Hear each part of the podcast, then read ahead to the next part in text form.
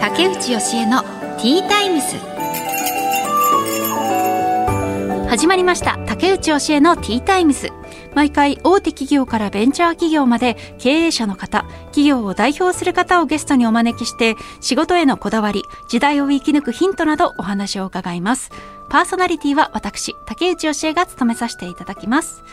さて、今回のゲスト、お一人目が、社会福祉法人永寿福祉会理事長の樹代淳翔さんです。幼稚園や保育園を運営されている方です。そしてお二人目が明星院の住職酒井円光さんです。お寺の住職さんはうん初めてですね。どんなお話が聞けるんでしょうか。この後たっぷりお話を伺います。最後までどうぞよろしくお願いします。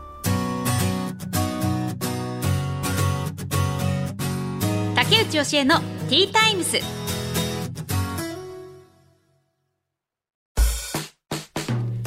さて、ここからは企業の代表の方をお招きしてお話を伺います。一人目のお客様は、社会福祉法人永住福祉会理事長の樹代淳翔さんです。よろしくお願いします。よろしくお願いいたします。まずはプロフィールを紹介します。樹代淳翔さんは1982年生まれ愛知県出身。ご家業は名古屋にある1593年建立の松雲寺です。大学を中退後、幼稚園の教諭、保育士の資格を取得。2006年、社会福祉法人永寿福祉会に入職。2008年、姉妹法人の学校法人小雲寺学園と社会福祉法人永寿福祉会の理事長に就任され、2013年、グループ内に小学生のためのアフタースクールマルソルを立ち上げ代表取締役に就任2022年4月にバレーボールのクラブチームビオーレ名古屋を発足されました。ということで、あの、多分この配信、この番組史上一番長いプロフィールを あの、紹介させていただきました。そうだったんですね。はい、こんなにね、やっぱりすごくプロフィールが重厚で、まあちょっとね、いろいろお話を伺いたいんですけども、はい、まずは、やっぱり、こう見た感じの服装が、はい海が似合う感じの服装をされてサーファーのような感じですよね。どこ行くにも B さん短パンで T シャツですね。それはちょっと、はい、あのイメージと違いますね。やっぱりこう、ね、お寺の方っていうと もうなんかねもう少しこうな何着てるの？袴とか。何着てる？感じですかね。はい今朝着てる感じのイメージですけれども、ね、真逆の服装で。ですね。幼稚園保育園の理事長っていうと、はい、なんだろう。もうおじいちゃんおばあちゃんとか607080歳の方をイメージしてて、はい、男性だったらスーツ着てるみたいな。そうですね、うん、そんな感じがね皆さんのイメージかもしれないですけど、すごいカジュアルな、はい、でなんか明るい感じの 方なんだなと思いました、ね、ひたすら明るいですね。ああ、うん。え今何をされてるんですか？今はもうメインになってるのが名古屋市内で2法人あるんですけど、はい、まあ、社会福祉法人と学校法人で、まあ、保育園認定こども園を8つですね。8つもやってるんですね。そうですね。で1個は株式会社を立ち上げてアフタースクールって言って小学生の、ものをやってますね。なんで9施設今運営させてもらってますね。へえすごい。さらにバレーボールのクラブチームとかもねやってらっしゃって。すごい忙しくないですか？いや全然好きでやってることなんで、はい、まあ楽しく人生やってますね。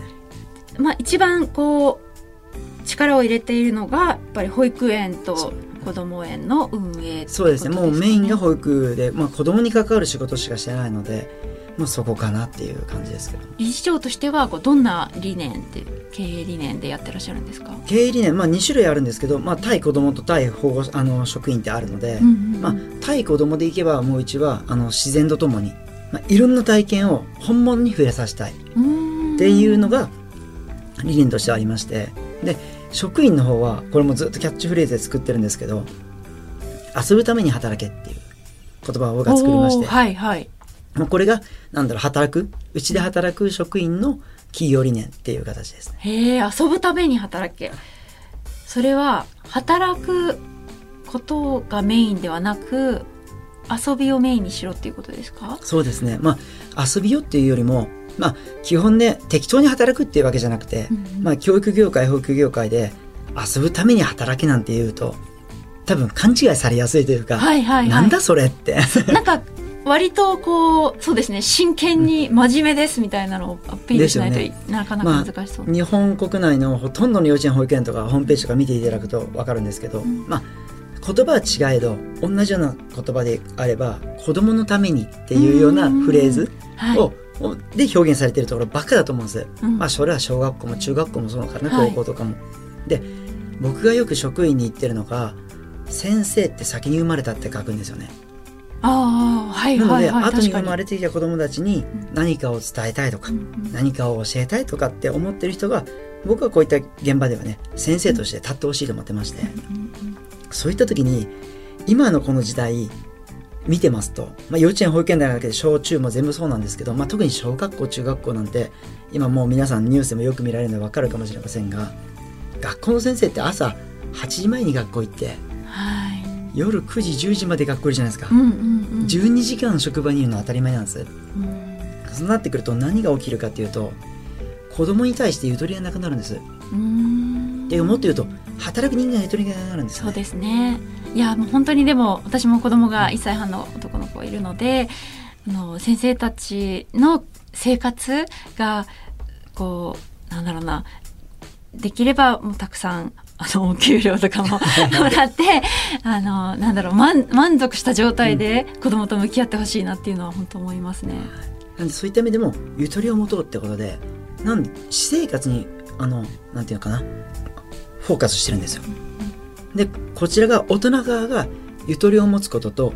楽しい経験をいっぱいしていけば必ず子供に還元できると思ってまして。うん確かに。今の大人ほとんどがゆとりがなくて、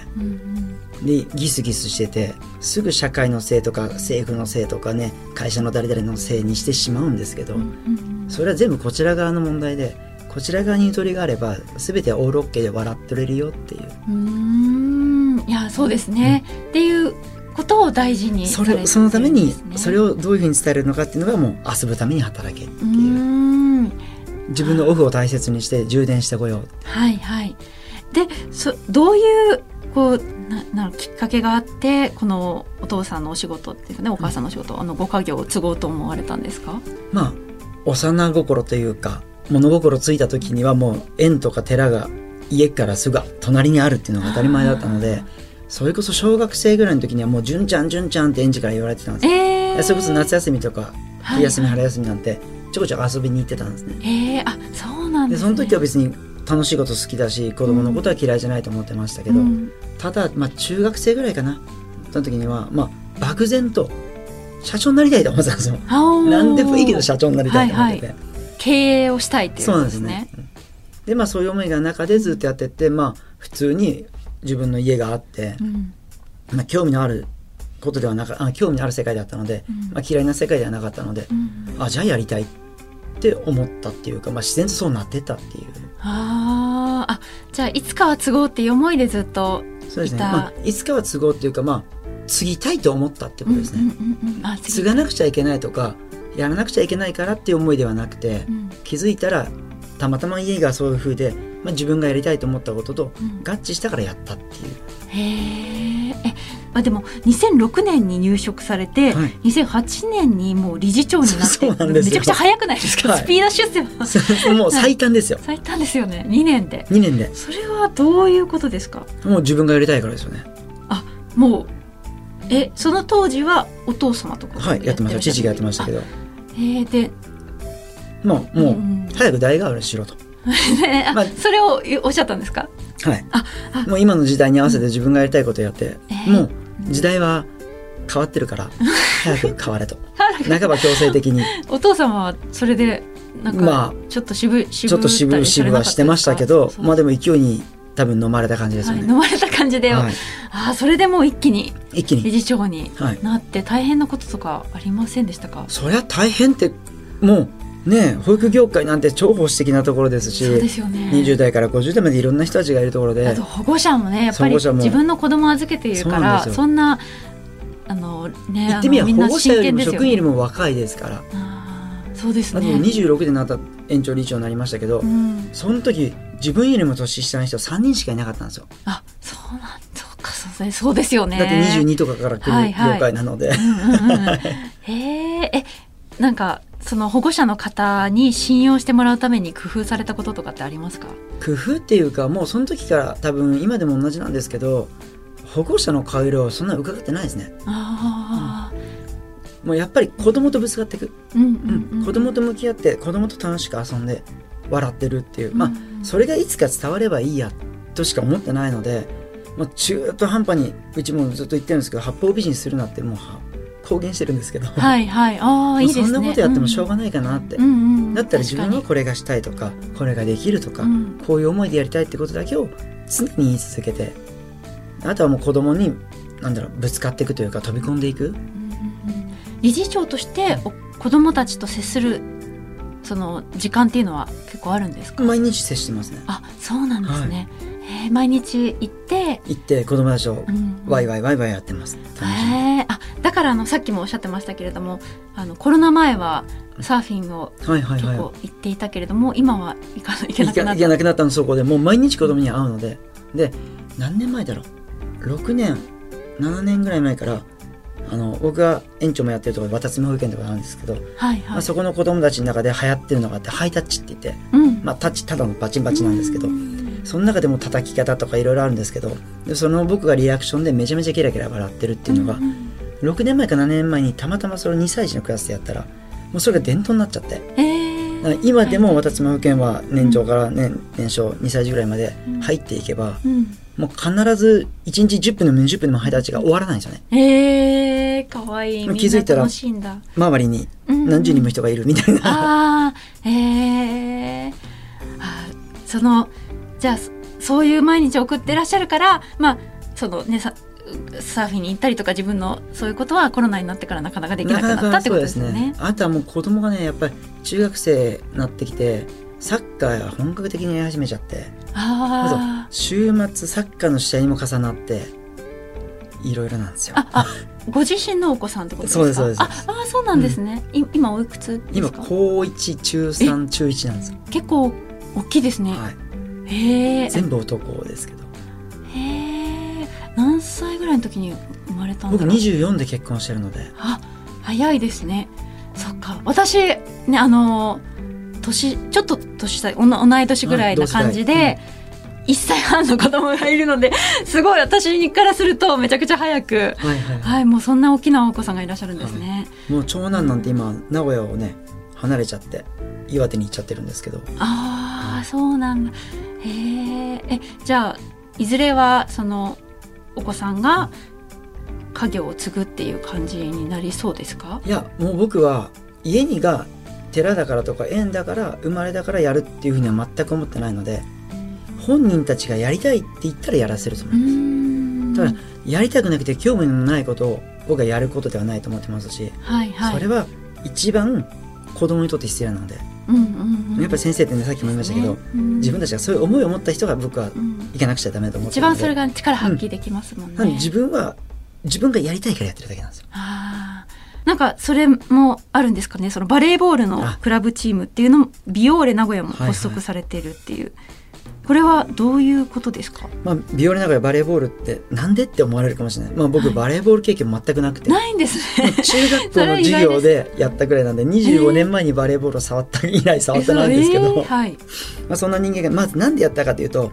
まあまあ保育士不足とかね言われてどこの保育園も大変じゃないですか。うん、でまあどういうふうになんだろう保育士幼稚園教諭の資格を持った人たちを全国からここに行きたいと思わせれるかってなった時に、うん、ずっと調べていったら実は女性、まあ、女性多いし、ね、職場なのでそうですよね、うん、でバレーボールって相性いいことに分かったんですよね。調べていったらママさんバレーとかそうそうもうだしあと、うん、大学のなんだろう教育学科保育学科、うん、福祉学科持ってるところは意外に全国一部二部の大学のバレーボールバリバリやってるところあったんですよ。へえ。全国100校近く出しましたから。あ作る時に立ち上げる時に。あそう募集ですか、うん、募集を。うん、100超えてたかな？はいはい。国公立から私立まで入れて。うんうんうん。うん、へえ。あだからその保育士になれる人たちでバレーボールがめちゃくちゃうまい人っていうのがたくさんいるで一部二部でまで、まあ、大学までやるってそういうことなので、うんうん、よくあるのが、まあ、春高出ましたインターハイ出ました、はい、大学年で国体出てますとか、なんとか選抜になってますっていう人たちが最後ねまあ、V から声かかれば、はいはい、例えば保育士学持っても、うん、夢捨てきれないから実業団から声かければ行くと思うんですけど、うん、そうじゃないと、まあ、保育士を夢で持って取ってる人たちはもう全国大会ベスト8とかまで行ってる人たちがバレエをやめていくんですよね。でまあ保育士がもともと夢だったからって言って、そっちの道行くんですけど、うん、だったらうちが2個やらせればいいんじゃないのかと。ああそういうことでそうしたらあそういったところで面白いことをやれば、うんうん、あそういった選手たちで保育士の子たちが来てくれればまあ、広告も出さなくていいし今って本当求人って紹介会社に頼ってくると、はいはい、紹介料すごいんですよ。うんうんうんうんああじゃあ宣伝にもなるってことなんですか？そうなんですよなんで一石二鳥三鳥四鳥ででもっと言うとね先ほど言いましたけど子供に本物に触れてほしいので、うんうん、お頑張っている大人を見せたいんですよね。うん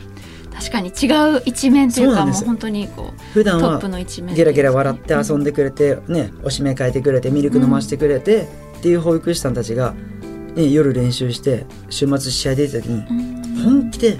戦ってるっていう姿を見れるのも、はいはい、まあ、一つ生きた教育。そうですね、うん、あ確かに。夢が見せられなくちゃいけないので、子供にとって、うん、うん人として輝いていることも大事だっていうことですね。であとは、この業界の保育士にもやっていいんだよって言ってあげたいんです。うんうんうん、そういうこともやっていいよ。子供だけに集中しろっていう感じになっちゃう。うん、教育者とか保育者って、うん、こんなことやっちゃいけんとか、はいはい。ね、もう自分下手したら自分の年になった時に大学まではなんとか部やってましたとか、なんとかの趣味があってこんなことに取り組んでましたって人が。まあこれ保育士だけじゃなくてね今の社会そうですけど、うん、働いてから趣味の時間もない遊ぶ時間もないってなってるともう20年間僕はアップデートされてないんですよ。うんうんうん、20年前の過去のことを子供に話すのと、うん、今先生はこんなことが好きで、ね。うん、こんなことやっててって輝いてる先生を見せるのとはもう全然違うと思ってて、うんうん、大事なのは今ですもんね。そうなんです。それをやるためにも、こういうことで読書を持った人たちが来てもらって、うん、業界も盛り上げたいしもっと言うと保育士だけじゃなくて働いてるこの国で働いてる人たち全員に、働きながらでも自分の好きなことをやって夢を見ていいし見せてくれっていう。みんな絶対いろんな特色とか好きなこととか、はいはい、趣味な世界あるんだからそれをやれっていう。まあ究極の働き方改革って僕言ってるんですよ。うんうんうん、確かに。それそれをこう言ってくれる人って意外と大人になると少なくて、うん、あのその楽しむことをこう、はなんだろうな恥じらわずに言うっていうんですかね。はい、で僕選手たちにも言ってるんですけどバレーボールって楽しいことだから、まあ、うん、高校大学までって変な話怒られて叱られて、はい、もうやってきたばっかり、うん、本当にそういうスポーツだったんですけどバレーって。なんですけどもうスポーツだからスポーツって純粋に楽しむことだからバレーは楽しもうっていうのとあとは本気でやるってかっこいいことだからって言って。そういうのを見せようって本気で取り組む大人ってかっこいいからって言ってそれは伝えてますねいやあのもう本当にジュダイさんの熱いこの保育そして保育士の皆さんに対する気持ちっていうのがすごい伝わってきました。はい、ありがとうございます。それしかないって感じいやいや一番大事だと自分からそれ取ったら何にも残らない。まあだから保育士やってますって。だから家が保育園だったからやってるわけじゃないって。自分がやりたいからやってますそういう熱い思いを持っているものだからやってるってことですよね。はい、ありがとうございます。私もなんか熱い気持ちになりました。一、人目のお客様は社会福祉法人永住福祉会理事長の樹代淳翔さんです。ありがとうございました。はい、竹内義恵のティータイムス。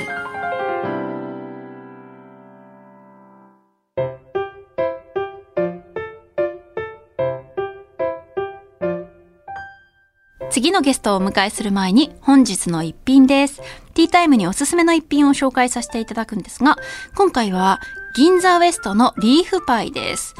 うん。リーフパイ。これはもうめちゃくちゃ有名ですよね。私も小さい頃、なんかおばあちゃんが大好きでこれ。よくおばあちゃん家に行くとこれがあって食べてましたね。久し、もう久しぶりでもないな。大好きです、これ。木の葉の形に成形されているウエストの代表作。いただきます。うん。うん、やっぱり美味しい。改めて、バターの香りがすごいいいですね。サクサクだし。今週ちょっとこう仕事が続けてあって、で、一回だけ、あの、私、ちょっと遅くに終わる、仕事が遅く、ま、23時ぐらいに終わる日があったんですけども、まあそういう時間だとね、さすがに日帰りは無理なので、実家に泊まるんですけど、えっ、と、ちょうどいつもは実家に息子を預けてるんですが、ちょっと実家に人がいなかったので、息子を静岡に置いて、私一人で東京に泊まるという日が初めてありました。でもなんか何日も前からずっと、なんか私が不安で、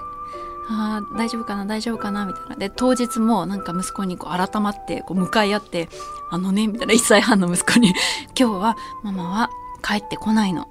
頑張ってね、みたいな感じのなんか改まってめっちゃ言ってて、理解したかどうかわかんないんですけど、でも、なんかその日、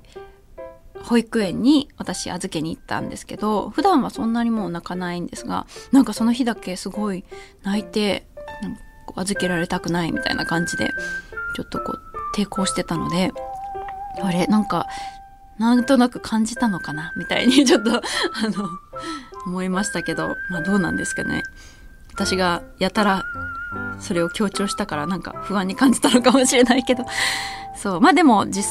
その後迎えに行った時は、なんかもう少しこう、なんだろうな。私の頭の想像では、ママーみたいな感じで走ってくるかなと思ったら、なんかそうでもなく、喉乾いてたのか、そこら辺に落ちてるコップ、他の子のコップをなんか飲もうとしたりしてて、いやいや、みたいな、もうなんか全然私が思い描いてた再会じゃないわと思って、うん、まあでもなん、とかやってくれたみたいですけど、まあね、なかなかそういうことはあんまり今後はないかな。うん、なんか珍しいケースでしたね。はい。さて、この後お招きするゲストは、明星院の住職、酒井円光さんです。この後たっぷりお話を伺います。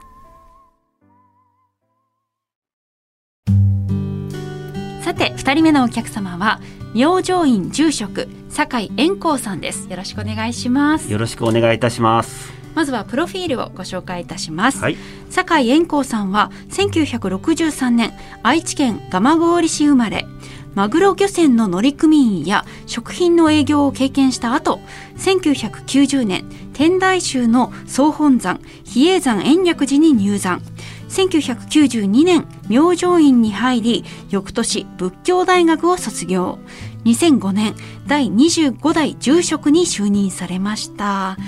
はいということであのがっつり住職の方のお話を伺うのは、はい。まあ、初めてかなというふうに。なかなか、ねはい、ないですもんね、はい、ないので思うんですけれども、ちょっとね聞きたいこと気になることがいっぱいあるんですがまずあのその明星院から酒井さんがいらっしゃったということで、ねはい、これはどんなお寺なんですか？そうですね。明星院とお寺はですね、平安末期に創建されているので、歴史的にはもう千年以上の歴史があるんですけども、ただ途中でちょっと火災にあって、ちょっと焼けているんで、はい、ちょっと真ん中辺の住職のあの歴代がちょっとわからなくて、多分江戸江戸に入ってからのこう25代っていうことなんですけども。なるほど。はい、えそれでえ酒井さんは、そのなんですかねその住職って家業世襲制が多い印象なんですけども、はい、そういうことで継いだわけではないそうですね。あの私はですねあの水産高校を出ましてそのそのおかげで、まあ、マグロ漁船とか乗ってたんですけども、えー、その後サラリーマンをやってまして、はい、ちょっと営業ですね、うん、ちょっと営業させていただいたんですけどもやっぱり上には上がいっぱいいてですね、うん、なかなかこう挫折してしまったんですね。はい、でまた転職して挫折して転職して挫折してこれが45回繰り返されたんですね。はい、でどんどんどんどんですねなんかあの氷の滑り台落ちてるような感じですね。なんか捕まっても落ちてっちゃう。滑滑るから。なあがいても落ちてっちゃうんですね、はいはい、でもこれどん底に来そうだなと思ってちょっと周りを見見渡したんですけどもちょうど親戚にですね母方の、はい、えー、実家がお寺だったんですね。でその祖父なんですかね、はい、祖父がお坊さんにならないかっていうのは、まあ、何年か前からちょっと言われてたんですけども、うんあね、あんまりあの気にしてなかったんですね。はい、ここで一回頼ってみようかなと思って、うん、そこで出家したんです。あそう、はい、じゃあ、えー、と祖父おじい様から受け継いだってことですか？あっていうかおじい様の縁があってそうですね、はい、あの出家ですね。出家するってことは師匠がいないと仏門に入れないですね。はいはい。でまああの私の祖父がまあ師匠になって出家したという形ですね。酒井さんがこう25代住職に就任できたのはどういうそうですねもともと私も負けんがちょっとね強くてですね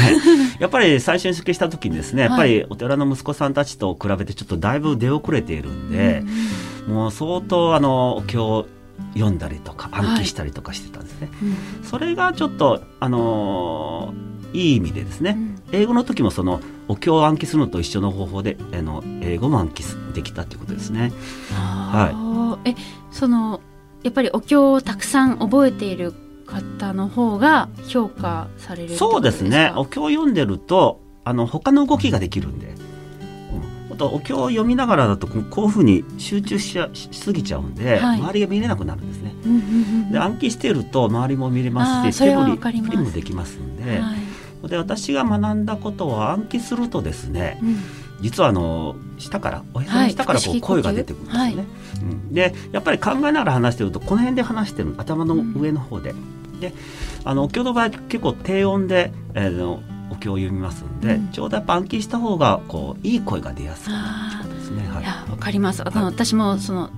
イベントの司会とか、はい、今もさせてもらってるんですけれども、はい、やっぱりある程度覚えた方がスムーズにあの視野も広く進行できるっていうのはあるので、あのまあこの後お話しますけどねアメリカの方の大学でもちょっと講演したりするんですけども、はい、そういう時にももう全部講演会の1時間半ぐらいを丸暗記してるんですね。ああ、すごい。えそのでその暗,、まあ、暗記されたそういう努力が認められて、なんですかねもともとの住職の方がいいぞっていう感じで住職にそうですね。俺まあ住職になったんですけども何人ぐらいの中から選ばれたんですか何人っていうかもうあのそんな一人ですけどね。あの別に競争があってなったわけじゃないんですけどね。もうみんないなくなってそうですね。10年ぐらいそこの明星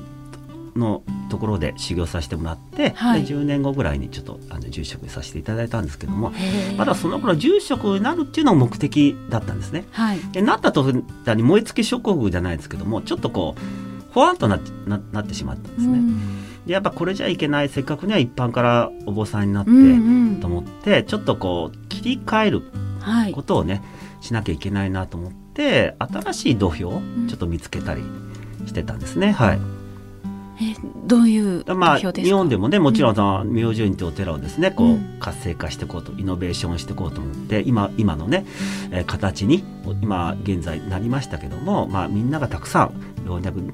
にゃんにゃんですね。あの年代関係なくですねあのお寺の方に来てもらえるような、まあ、お寺にはさせていただいたんですね。10年かけて。なんかすごくいろんな工夫をされているなというふうに思ったんです、はい、例えば滝があるとか。そうですね。最初に作りましたね。滝というのがね。最初に作ったんですか12年前ですかね。最初は住職になった時にあの行ったのが滝場を作ったということですね。えそういうお寺って他にないでしょうね。勇気いりましたもんね私もね。やっぱお金もかかる問題なんでそうですよね。田舎ですからね。なかなかこう周りもなんかきょとんとしてましたけども、ただその頃からもちろんストレス社会になってまして、はい、もっとこれから日本はストレス社会になっていくんだろうなと思っていまして、うん、で私がたまたまストレスも溜まってたんでしょうね。結構あの住職やりながら結構滝行自然の滝行やってたんですよ、はい、各地で、うんうんうん、長野行ったりとか岐阜行ったりとか。ものすごくすっきりするんですよね。ものすごくこうリセットできたんでもしねあのお寺の中でこの滝行ができればいいなと思っていろいろご相談した結果ですね地下水、うん、地下水を汲み上げて焚き火が作れるってことが分かりましてで、まあ、水道水だったらやめるつもりででしたんですけども、はいはい、でまあ、岩ももちろん自然の岩を使ってですね、うんうん、まあ、一応自然の滝は自然の滝なんですけども、まあ、そうやって、えー、ステルス社会に合うようにこう滝を、あのー、させていただいたんですね。はい、結構その滝行をしに来る方のも多いんですそうですね。毎月1回やってるんですけども一般の方に対してはですね、はい、大体50人ぐらい来てますかね。それももうほとんど一元さんたちが多いんでね。へえ、うん、一般の方以外だとどういう方が利用されてるんですか？企業研修とか社員教育とか、あとまあねあのそういうのが多くて、なるほど。あとはまあストレス。まあ、社会ですから、まあ、企業の人たちもですねあんまり精神疾患になる前に予防しようということで、研修に来る方も多いです。へえ、はい、いやでもそのですかねこの目の付けどころというかあのその早いうちから、そうですね早め早めなのでね本当はもう15年ぐらい前にテラカフェとかマルシェとかやってたんですよ。まだその子ちょっと早くて、はい、やっぱりちょっと田舎も田舎でしたんでちょっとやっぱり集まりがちょっと悪かったんですね。でね。やっぱりちょっと手を広げすぎると私一人ではちょっと負担かかるなと思ってちょっとやめたんですね、やっぱり一人でやれることをやっていこうと思って、うん、えー、でもなんかその住職になられて、まあ、目標を達成してで、燃え尽き症候群になりそうだったところをご自身でこういろいろと工夫しようっていうされたのが素晴らしいなというふうに思いました、ね、なんかいろいろ勉強してるうちにですね、えー、コンフォートゾーンと言いまして、ね、居心地のいい場所っていうのがあるんですね、はい、それぞれみんな居心地のいい場所を作ろうと思って努力してるんですけども、うん、いざ居心地のいい場所を作るとそこを守ろうとしてしまうんですよ、だから本当に高みを目指す人本当にもっと上の世界を目指す人っていうのはそこからまた抜け出て不安定な状態になるっていうのをちょっと学んだんですね。いいバランスの取り方みたいなのってありますか、ね、いいバランスの取り方っていうのはいつも私がですねお寺お寺に来てもらうと分かると思うんですけども、えー、疲れた顔をしてるとか、お寺中にちょっと結構鏡を置いてるんですよ。でいつも自分を見つめてないと、はい、なんかこの方向性が疲れてるのかなとか、で急に老け出すんですねやっぱり。方向性が違違い始めると、はい、うん、でもやっぱ頑張ってしまうんですよね。うん、うん。うん。で気が付かない間に鏡を見る機会も少なくなっちゃったりとかしてちょっと老けたなと思った時ですね。やっぱりちょっと間違った方向に行ってるんじゃないかなと思ってそれがちょっと私の見極めですね。自分の姿をそうですね。他人に言われてもやっぱり跳ね返しちゃうんですねみんな。そうですね、うん、それは違うとか言って、うんうんうん、特に一人でややってこられた人っていうのは、はい、自分のポリシーもあったりとかして、だからいつも自分自身を見つめるためにですね、ぱり体調ももちろんですね、やっぱり方向性がちょっと違うんじゃないかなと思う時はちょっと戻りますね。うん、なるほど。ここで私もですね、まあ、ある程度お寺も軌道に乗ってきたんでここでですねどうしてもやっぱりコンフォートゾーンに入ってしまうんですね。居心地のいい場所に、自分の思い通りになってしまうから、うん、そこで次のステップを踏み出すためにちょっとアメリカの方へ。あアメリカに行かれたんですね、うん、えそれはどういうことですか？結局、まあ、ホームになってるサッカーでいうホームですね、はい、だからすごくファンも多くてやりやすいんですよ。で頭の頭も使わなくなってしまうんですよ、うん、新しいアイデアを出そうとか、うん、うん、そのためにですねアウェーに行って、アウェーだと厳しいんですよ、うん、もうアメリカ行くったらもうほとんど私のことを知らないし、うん、でやっぱりんな文化も知らないです、ね、で英語も50から習い始めたんですけどもちろん学校では習ってますけど、本格的に習ったのは 50, 50歳からですけどね。すごいですね。で最初はですねやっぱり日常会話を勉強してたんですけどもちょっと無理かなと思ったんですよ。やっぱりネイティブにはでボキャブラリーもそんなにないですしでどの言葉を使うかによって相手の捉え方が全部変わっていくんですね。日本語でも誤解があるんですから。でやっぱりアメリカ同じ言葉でも3つも4つもしてないとこの人にはこういう言葉を使うとかやっぱりそうして切り替えていかないと相手にこうね、感動を与えられないんですよ。はいはい、そのためにですねやっぱり、あのー、即興で話すってことはやっぱり難しいかなと思って原稿を書いてで英語に直してですね、うん、それを丸暗記した方が確実に相手に伝わるかなと思って、はい、あのアクセントとかはどうされたアクセントは英語の先生に直してもらったりとかして。こうやってやるんだよって、はい、テープ聞いたりして。そうですね。で暗記してるから身振るテーブルが使えるんですね、うん、で身振るテーブルが使えるってことは向こうではすごく重要なんです、でアクセントももちろん重要ですし。でここで強調するとか全部そこに書き込んで。それも全部暗記して。あじゃあそれをあの何年ぐらい前にそれが50歳から始めて55の時にアメリカで講演させていただいたんでね。でまあストレスのことですね。どうしたらストレスを解消できる方とか、うん、どういうふうにこう、えー、もの夢を実現するするのかとか、そういう話をちょっとねあのアメリカン大学でお話しさせていただいてるんですね。はい、今後もそれは続けていくそうですねやっぱりすごく緊張感があって、はいそうです、ね、私がこれだけ緊張するのかと思うぐらいの緊張感なんです、え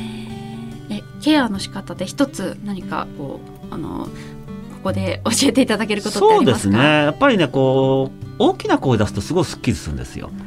で日本人はほとんど気が付いてないんですけどカラオケ行く急にカラオケ行きたくなる時っていうのは声出すことによってすっきりするんです、ね、ああなるほど、うん、はいはい。やっぱりなかなか今日本の社会でも大きい声出す場場所がなくてですねで溜め込んじゃうんですよね。うんうん、で急にパーンと爆発しちゃうから、はい、えあんな人がっていうことになっちゃうから、うんうん、なるべく吐き出す大きい声大きい声で。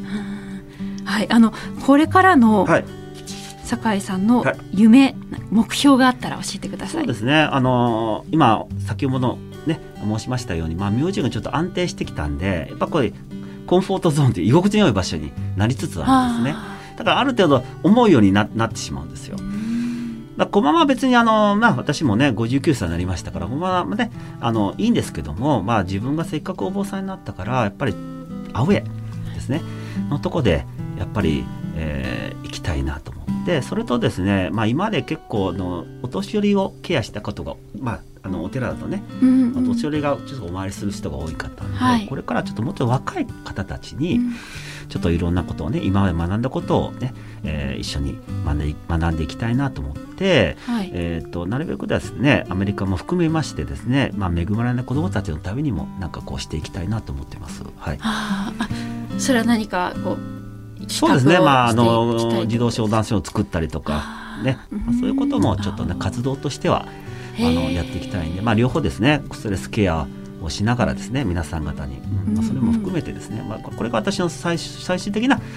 あのー、まあ、ゴール地点でもありますけども、まあ、できなくてもいいなと思ってます。あんまりこうそこに行き詰めるとですねそのためだったら何何やってもいいいいっていうことになってしまうので、うんうんうん、そっちの方向に向かって死ねたらいいなと思ってます。はい、あそっちの方向に向かってい。くっていう、その過程を大事にするんですね。あ確かにそうですね。目標達成できないとなんか落ち込んだりそうですね。しますもんね、まあ、どうしたって、まあ、で視野も狭くなってしまうんであ,、うん、あんまりそこにね固執しないように。でも方向性としてはそっちの方に向かっていく。い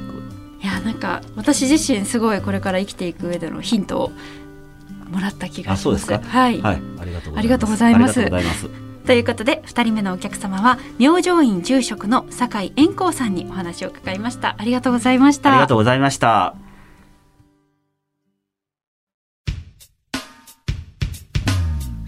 竹内教えのティータイムス。そろそろお別れの時間となりましたえお一人目が社会福祉法人永住福祉会の理事長十代淳翔さんでしたあのねこのラジオブースに入った時からすごくこうバイタリティのあるなんかこうパーッと周りが明るくなるような感じの方でしたね。でね、あの中退されたみたいな話もあったのでええー、と思ったんですけどもなんかそれも含めて全部一つの信念なんかこう自分が楽しいと思えること自分がしたいと心から思えることをする